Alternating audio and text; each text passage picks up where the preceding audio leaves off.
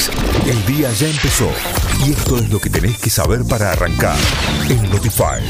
Nueva hora en el aire y te damos la bienvenida a vos que estás arrancando el día en la ciudad de Villa María. Lo haces con 2 grados a esta hora, cielo completamente nublado, humedad 100%, viento a 5 kilómetros por hora, máxima estimada para el día de hoy 10 grados, estará todo el día nublado. Lo mismo para la ciudad de Río Cuarto que comienza a esta hora con 1 grado y una leve llovizna, la humedad 99%, el viento a 11 kilómetros por hora, la máxima estimada para hoy 8 grados. Empezamos esta nueva hora en Carlos Paz con 2 grados 6 de temperatura y cielo cubierto, la humedad es del 98%, el viento sigue en calma y una máxima de 8 grados para hoy. ¿Cómo estamos en Córdoba capital? 2 grados una décima, seguimos igual que la hora pasada, humedad del 95%, el viento es del este a 5 kilómetros por hora, la máxima de hoy 9 grados. Y atención que durante la mañana de hoy están pronosticadas lloviznas. Buen día para todos los que se suman en San Francisco en este momento, cielo mayormente nublado, 3 grados, humedad del 94%, vientos a 8 kilómetros por hora. Máxima para San Francisco, 12 grados.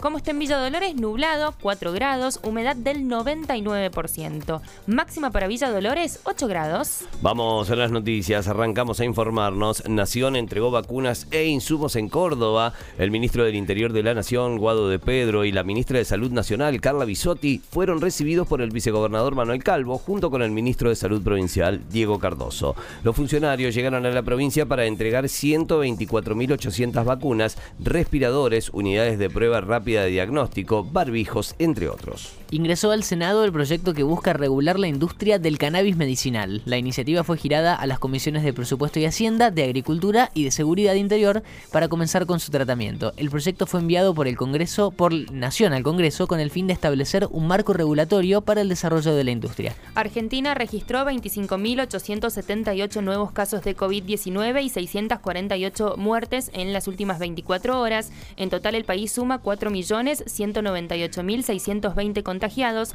y 87.261 fallecidos desde el inicio de la pandemia. Hoy el porcentaje de ocupación de camas de adultos es del 75,6% a nivel nacional. La inflación de mayo fue de 3,3%, según los datos aportados por INDEC. El nivel general del índice de precios al consumidor registró en mayo un alza del 3,3%.